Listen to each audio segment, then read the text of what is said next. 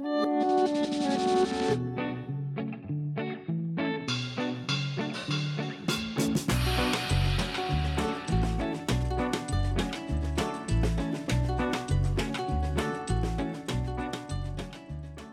pensou como seria escrever o seu próprio livro?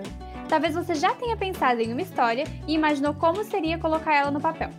Bom, sem dúvidas não é um sonho impossível, longe disso. Pode ser muito mais tranquilo do que você imagina, como vamos mostrar por aqui hoje. Dicas, novidades sobre literatura, indicações e entrevistas. Tudo isso e muito mais você encontra por aqui.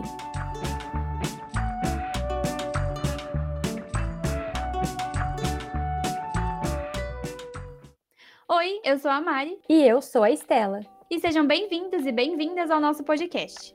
Juramos solenemente não fazer nada de bom. No episódio de hoje, vamos falar um pouco sobre autores, editoras e livrarias novos, pequenos e independentes. Então, se você gosta desse universo e tem curiosidade sobre a produção independente de livros, esse conteúdo é feito para você. Em primeiro lugar, você sabe quem é o autor independente? Bom, é aquele que cria, escreve, revisa e publica o seu livro de forma autônoma, sem passar necessariamente por uma grande editora, ou até mesmo sem sequer passar por uma. Exatamente. Hoje em dia, com todas as tecnologias e novos negócios envolvendo a produção de livros, é muito mais fácil publicar uma obra, sem muita burocracia, gastos ou outras dificuldades. Hoje nós temos uma maior pluralidade de veículos para leitura, de estilos de escrita, temáticas e também de leitores comparadas às gerações anteriores. Isso muda o mercado, dá oportunidades a novos escritores e pequenas editoras e, com certeza, também incentiva bastante a leitura. Tendo isso em mente, você deve pensar: com tantas novidades, como fica a concorrência e a divulgação desses autores e das suas obras? E é aí que atuam as redes sociais, já que muitas pessoas adoram falar de literatura na internet. Se você é um leitor que acompanha esse tipo de conteúdo, tenho certeza que já sabe do que eu estou falando. Com certeza, Esté. Os Book Grants, por exemplo, são uma forma de conciliar o meio digital e o incentivo à literatura, contrariando o senso comum de que com as redes sociais as novas gerações tendem a ler menos, né? Sem dúvidas. Esses bookgrams, para quem não sabe, se tratam de contas no Instagram utilizadas com o propósito de realizar resenhas, críticas e indicações de livros. Isso cria uma comunidade bem legal de leitores, quase como um clube do livro virtual. E esse tipo de conteúdo incentiva muito a leitura também. Eu mesma já me vi influenciada várias vezes por uma boa resenha de um livro nos Bookgrams. Fora que com os e-books, as vendas online de livros e até mesmo o Kindle, o acesso a essas obras se torna muito mais fácil. E não é só no Instagram que esse conteúdo sobre literatura ganha espaço na era digital. Tem também os vídeos no YouTube, as plataformas de streaming que recebem os podcasts e até mesmo o TikTok com os Book Talks, que tem bombado entre os usuários. Para quem não está familiarizado com esse termo, os Book Talks seguem a mesma linha dos Bookgrams no Instagram. São reviews e recomendações de livros, mas esses são feitos em um modelo de vídeo do TikTok, sendo conteúdo breve, acompanhado de música e tudo mais. Além de reviews sobre os livros, os criadores desse tipo de conteúdo também ensinam parte desses livros, fazem memes, entre outras referências voltadas para os fãs de alguma obra que eles estão analisando. Inclusive, um dado interessante é que, de acordo com o site do G1, uma pesquisa analisou que só os book talks já impulsionaram em 42% a venda de livros entre jovens e adolescentes. Ah, e a maioria dos livros analisados eram de fantasia ou suspense, como o livro Vermelho, Branco e Sangue Azul, por exemplo. E o que é bem legal desses produtores de conteúdo nas redes sociais é a indicação de muitos livros e autores que são nacionais, novos e jovens. É essencial ter esse tipo de incentivo. E caso você esteja se perguntando se os booktokers ganham algo com isso, além de seguidores e possíveis lucros com o aplicativo, nós respondemos. Muitas editoras e autores fecham parcerias com esses criadores de conteúdo. São as famosas publis das redes sociais seja pelo Instagram, TikTok ou YouTube. Na mesma matéria do G1 já citada, a TikToker Maju Alves revela que para cada publi dessas, ela cobra 150 reais por vídeo. E eles também recebem o livro de graça das editoras, né? Realmente só vantagens. Vale citar também as vaquinhas na internet, ou o crowdfunding, que é um financiamento coletivo. Isso existe para vários projetos, como a produção de jogos, por exemplo, e também é comum para a publicação de livros. Inclusive, os autores dão brindes e materiais exclusivos para os colaboradores, como cadernos, e-books, marca-páginas. Eu até já participei de um crowdfunding de um escritor carioca. E antes do livro físico chegar pelo correio, recebi a versão e-book pelo e-mail e outras histórias inéditas escritas pelo autor. Incrível, Esté. É realmente uma ótima forma de incentivar esses autores que estão iniciando a sua carreira. Bom, para trazer uma perspectiva de dentro desse universo sobre o assunto, entrevistamos a autora Fernanda Danieleschi, que vai nos contar um pouquinho dessa experiência como autora independente. Fernanda é publicitária de Caxias do Sul e trabalha em uma agência de marketing. Quando ela não está trabalhando ou escrevendo, ela gosta de assistir séries e filmes em streaming e viajar. Estando impossibilitada de viajar por conta da pandemia, ela resolveu superar essa frustração escrevendo sobre outros países. Ah, e ela tem uma gatinha preta chamada Arlequina. Ela tem quatro contos publicados atualmente, sendo eles Sorte em Dublin e Sangue e Garras, que estão inseridos em livros que são compilações de contos de fantasia. E também O Pacto do Assassino, disponível no Linktree da autora e no Coração do Oceano, e-book disponível para compra na Amazon.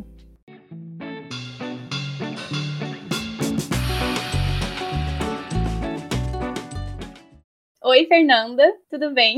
Seja muito bem-vinda ao nosso podcast.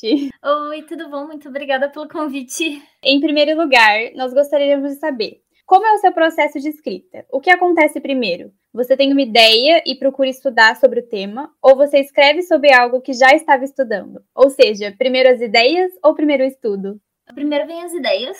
Normalmente, eu costumo dizer que o meu processo criativo, uh, não só para escrita, mas no geral, ele é meio caótico, tá? Quando se trata da escrita em geral, eu tenho um trecho do livro na cabeça. Por exemplo, eu tenho a metade ou eu tenho o final. Eu dificilmente tenho o início da história, né? Uh, no romance de época que eu tô escrevendo, que é o No Coração do Oceano, eu tinha mais ou menos a metade dele e aí eu comecei a desenvolver a história. E à medida que eu fui desenvolvendo, eu fui sentindo a necessidade de pesquisar sobre, sobre o tema, né? De aprender mais, mesmo não tendo um, um, aprofundamento histórico, eu queria saber como é que era aquela época, eu queria saber como é que era a vida dos piratas, como é que era a vida no mar, né? E então eu fui, comecei a fazer essas pesquisas, enfim. Mas em geral eu tenho a ideia primeiro. Um, o conto no coração do oceano ele surgiu através desse processo caótico. Eu tinha começado a escrever o romance e lá pelas tantas eu comecei a me perguntar como é que o Charles vem, porque ele é um personagem histórico, ele realmente existiu, como é que ele se tornou um pirata. E aí eu comecei a procurar informações sobre ele, mas tudo que eu encontrava, até mesmo do tempo dele na pirataria, são coisas muito limitadas. Então não, não se tem uma ideia de onde de verdade ele nasceu. E aí uh, se sabe que ele nasceu em Londres, passou um tempo em Port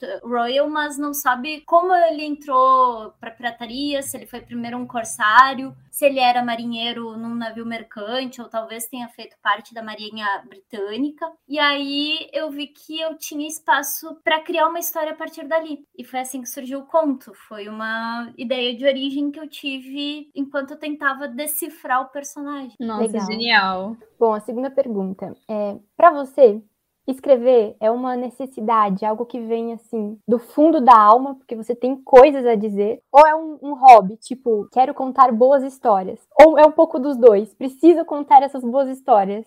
Ah, então, eu acho que é um pouco dos dois, assim, porque eu sempre gostei muito de ler e quando eu era mais nova, eu gostava de escrever algumas fanfics. Mas a verdade é que eu sempre tive uma história para contar. Mas em geral, essas histórias elas eram contadas só na minha cabeça. Eu passei muito tempo contando essas histórias na minha cabeça. Aí eu comecei a querer pôr para fora, sabe? A, a ter essa necessidade de tirar da cabeça e passar para o papel. Então então, ela surgiu como um hobby, né, na adolescência, até uma parte ali da, do início da minha vida adulta. E aos poucos foi. Não sei se foi sendo uma necessidade minha, assim, ou uh, se foi uma necessidade da história, sabe? Se a história se tornou tão grande que colocar ela para o mundo se tornou uma necessidade, sabe? Então, é, é um pouco dos dois.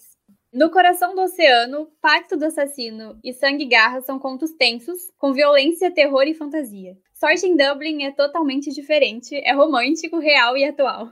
Você encarna uma Fernanda diferente para escrever sobre cada tema?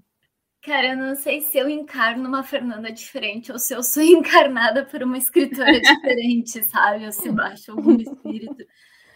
Eu escrevi as as três histórias em momentos muito diferentes. Eu gosto muito uh, de fantasia, de romance e de suspense, né? Eu comecei a explorar mais o terror e eles surgiram porque, cara, se eu, se eu gosto de ler mais de um gênero, porque eu vou me prender a escrever só, só um gênero, sabe? E as histórias elas foram surgindo de maneira natural. E aí o Pacto do Assassino surgiu assim. E uma vez que a história surge, ela é como se ela ganhasse vida própria. Por isso que eu digo que eu não sei se eu não sou encarnada por alguém, sabe? Porque a parte mais legal que eu acho é quando tipo, eu consigo mergulhar na história de uma forma em que ela ganha vida. Eu só tô ali mexendo os dedos, mas eu tô vivendo aquilo lá como se eu estivesse lendo pela primeira vez, sabe? E todas elas surgiram de desejos diferentes. A história de Sangue e Garras é a que tá mais, há mais tempo na minha cabeça. E foi a primeira que eu coloquei no papel, foi meu primeiro conto. E também surgiu a partir. Eu tava escrevendo o livro e aí eu pensei, bom, podia ter um prólogo aqui, sabe? E aí surgiu uh, Sangue e Garras e agora Sorte em Dublin a gente não pode viver sem só de morte, né, gurias? uh, eu não sei, acho que Sorte em Dublin, de certa forma, ela é um romance que eu gostaria de viver. Enfim, eu, eu, eu tenho a ideia, eu só tiro ela da cabeça. Eu, eu, eu sinceramente, eu não sei dizer para vocês como é que vem, como é que surge, como elas só acontecem, eu só vou tirando, sabe? Muito natural, né? É, mas Legal. assim, é, é, muito mais fácil, por exemplo, eu tô numa fase de, de ler romances, é muito mais fácil escrever romance, né? Eu tô uhum. lendo mais terror, é mais fácil ir pro lado terror. Então vai muito disso, assim. A não ser agora, porque agora eu tenho que terminar no Coração do Oceano, então eu foco a ele. Eu tô, eu tô muito inspirada, assim, com, com suas respostas, de verdade. E por falar em inspiração, de onde vem a inspiração para piratas, bruxos, fantasia, assassinato? Tem algum, algum autor, assim, algum filme, alguma história que, que te marcou e te inspira?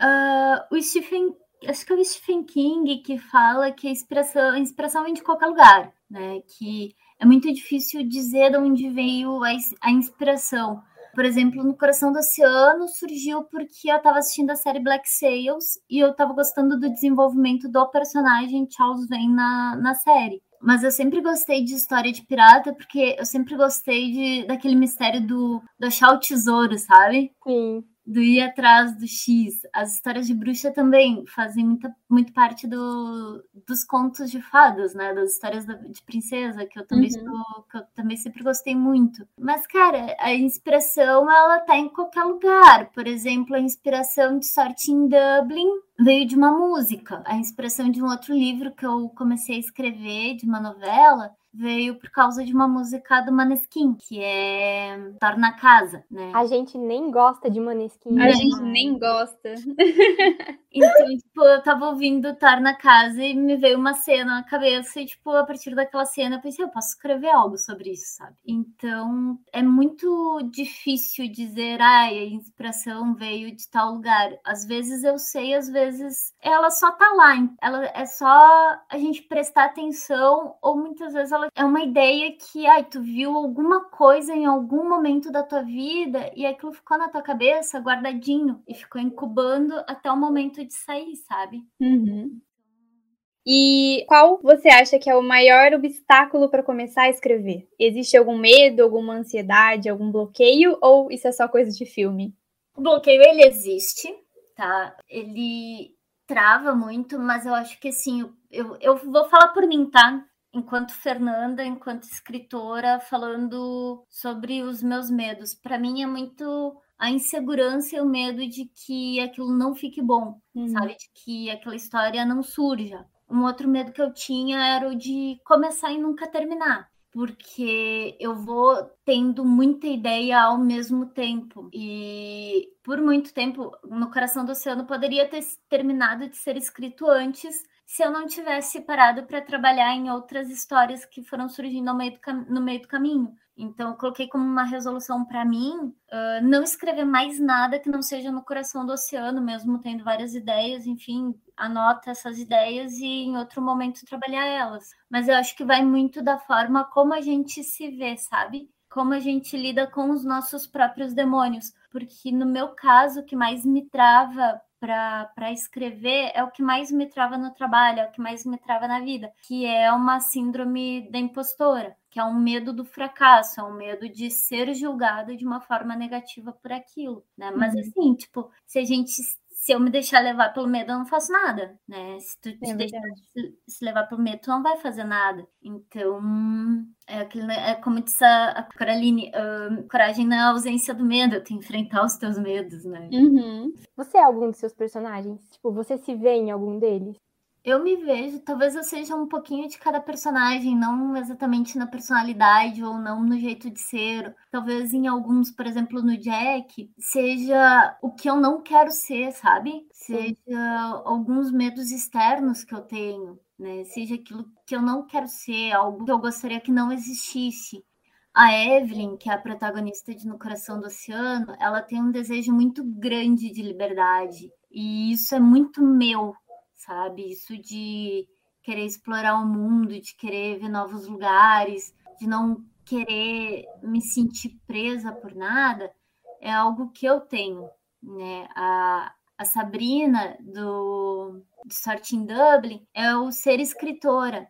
Então, eu acho que quando um autor ele começa a escrever algum pedacinho dele ou algum pedacinho do que ele não quer ser ou do que ele não quer mostrar, acaba indo para a obra. Eu não sei se vocês já leram sobre a escrita, mas o Stephen King ele fala que tipo quando ele foi reler o Iluminado, ele percebeu que o Jack Torrance era ele. Eu lendo sobre a escrita, eu percebi que tinha antes mesmo dele falar isso, eu percebi que tinham similaridades entre o Jack Torrance e o Stephen King, né? Uhum. Dos dois.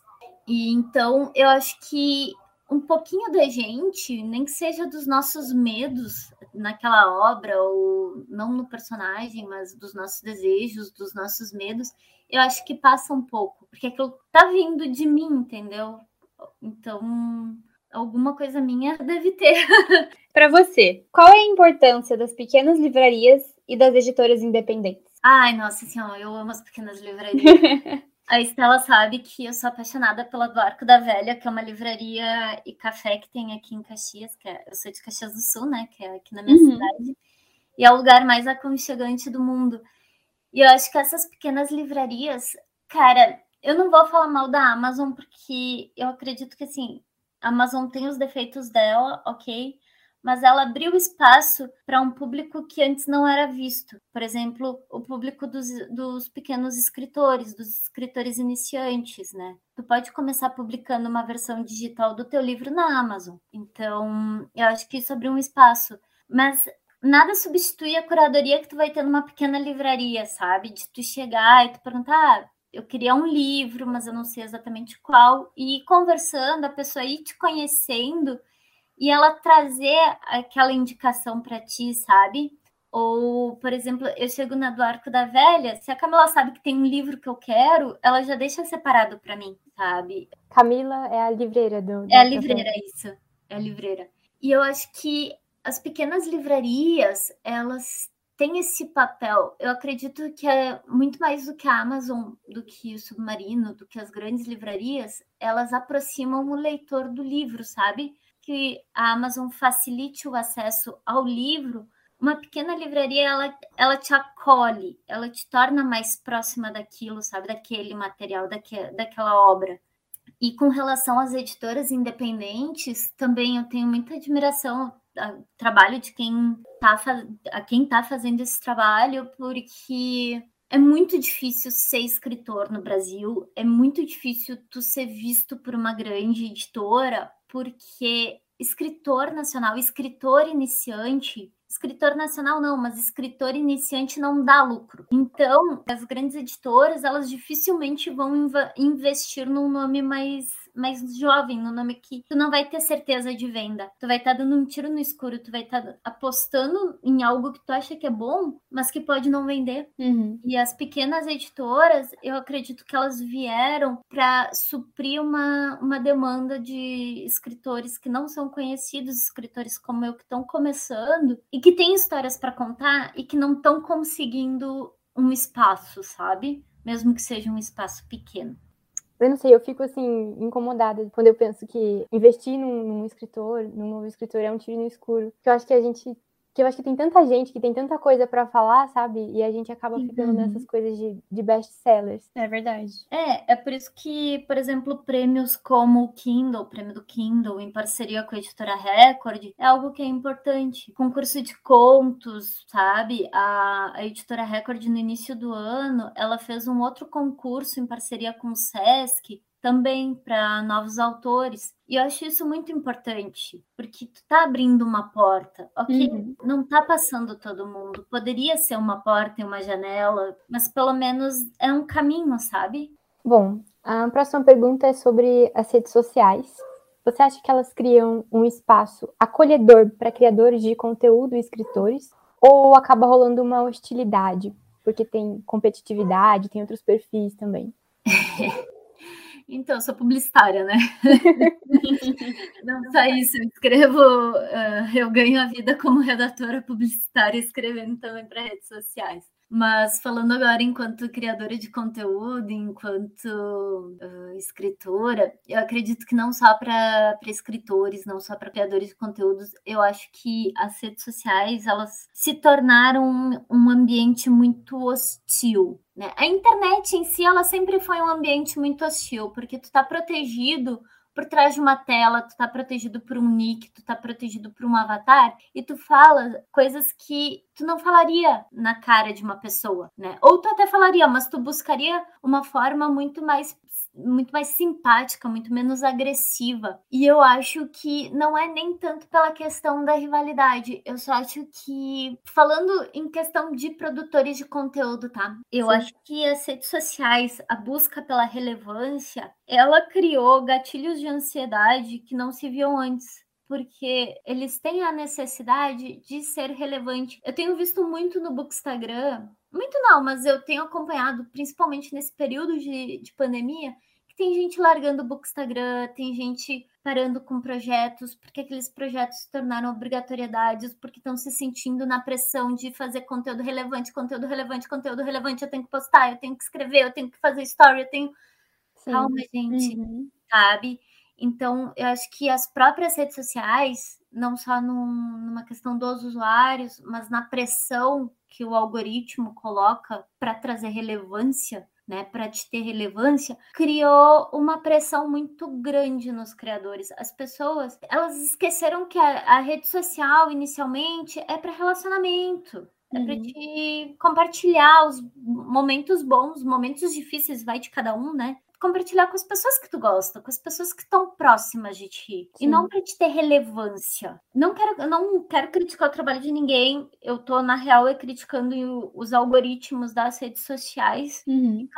Que trouxeram essa sensação muito negativa. Em questão de autores, eu acho que sim, eu acho que é uma boa forma da gente conseguir divulgar um trabalho, mas eu também acho que, como tem essa questão dos trolls de internet, de a pessoa estar tá protegida por um nick, por um avatar, principalmente a gente que está começando, que não tem um, um escudo, que muitos autores têm lá os seus agentes, têm lá os seus assistentes que podem dar uma filtrada, né? Os maiores atores, cantores, enfim, que podem dar uma filtrada no conteúdo que vai chegar para essas pessoas. A gente não tem isso. Eu até brinquei com a Estela, Mari, que tu uhum. poderia não gostar do livro, mas do, do conto, mas não precisava dizer que tá uma merda.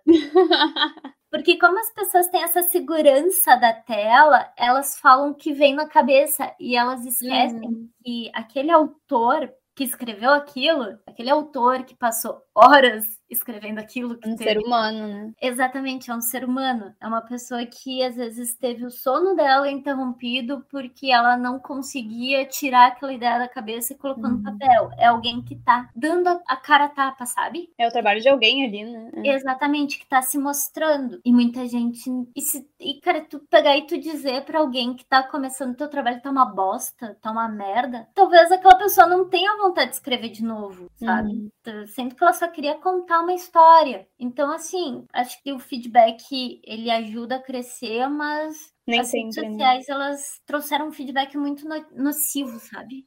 Mudando um pouco agora o assunto, voltando para as pequenas livrarias, você até comentou já, inclusive, além da livraria do Arco da Velha, né? Uhum. É, você acompanha mais alguma pequena livraria ou pequena editora?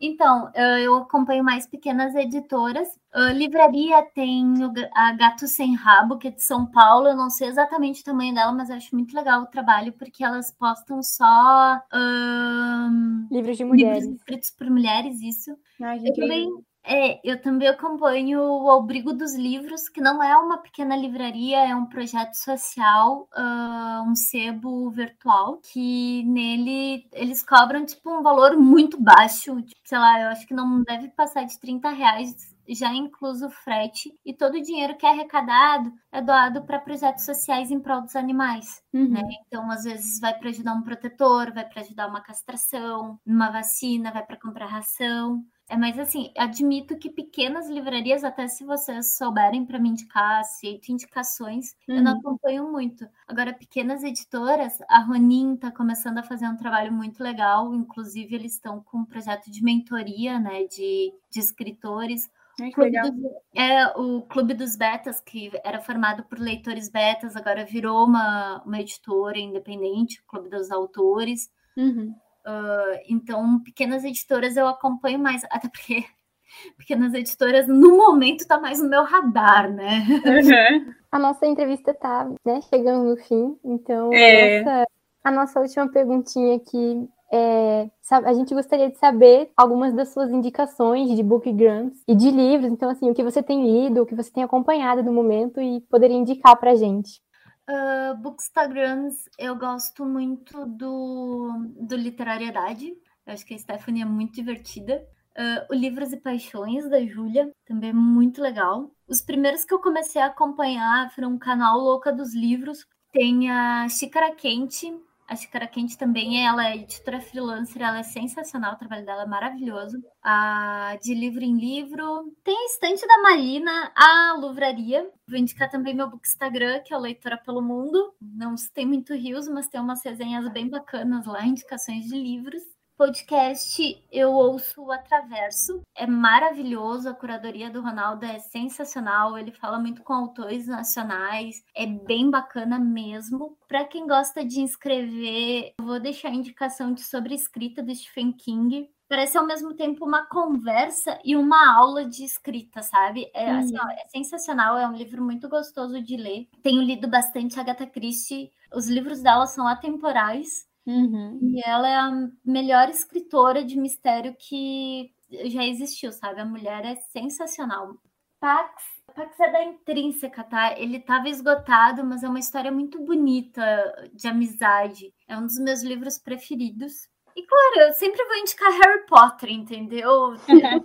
a J.K. Rowling tava com os comentários muito ruins, mas Harry Potter fez parte da minha vida, faz parte da minha vida. E a J.K. Rowling também tem uma série de mistério que é muito boa, que é a série do Cormoran Strike também, então fica aqui a indicação.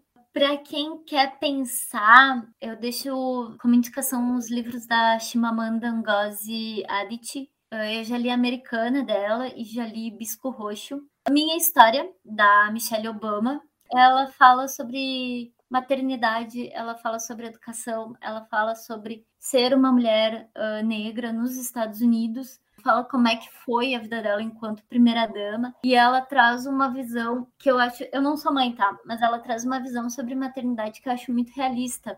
Ah, para os fãs de Star Wars, deixa a indicação de Ahsoka, que conta a história da Padawan da Anakin Skywalker depois da Ordem 66, que eliminou os Jedi. Stephen King, vou deixar aqui a indicação dele. Eu gostei muito de O Iluminado. aproveitando que vai começar o Dia das Bruxas, tem o livro da Dark Side que o nome é Rex. Ele é um livro de bruxa, mas ele é um livro diferente, porque a bruxa ela não assombra uma casa, ela assombra uma cidade inteira uma pequena cidadezinha lá do, do, interior dos Estados Unidos. E a cidade desenvolveu um aplicativo que monitora os movimentos da bruxa, que é o nome do livro, né? O nome do aplicativo é o Rex. Uhum. E aí tudo vai acontecendo a partir daí e ele traz algumas discussões que elas são bem desconfortáveis, sabe? Mas é um uhum. livro muito bom. E eu não seria eu se não indicasse Neil Gaiman. Ele é perfeito. Eu coleciono Neil Gaiman. Então, para quem gosta de quadrinhos, tem os quadrinhos do Sandman, estão disponíveis na internet, né? E eu deixo de indicação Lugar Nenhum e Os Filhos de Anansi, que são mais curtinhos e eles têm aquele humor britânico, são livros bem legais. Lugar Nenhum ele traz uma, uma crítica à forma como a sociedade vê os moradores de rua, que também acho que uma parte do o livro Pacto do Assassino, uma inspiração veio desse livro. E acho que é isso. Muito obrigada por participar do nosso podcast, por contar um pouquinho do seu processo de escrita. E muito obrigada pelas indicações também. Foi um prazer te entrevistar, foi super inspirador. Ai, Gurias, eu que, eu que agradeço a vocês a oportunidade. Ah, muito, muito, muito obrigada mesmo. Inclusive, você pode encontrar a Fernanda no Instagram com arroba leitora pelo mundo.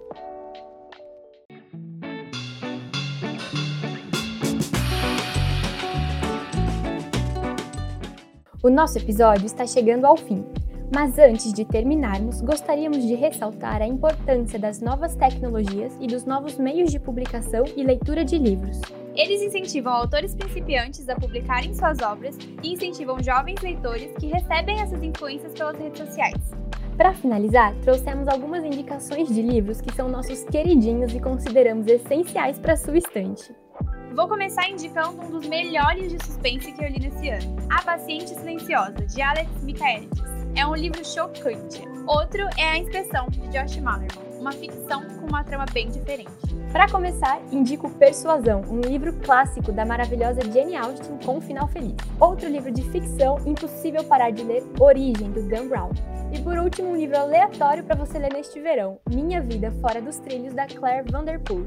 Obrigada por ter ficado até aqui. Espero que você tenha gostado do nosso episódio e das nossas sugestões. Até a próxima, caros amigos leitores. Mal feito, feito.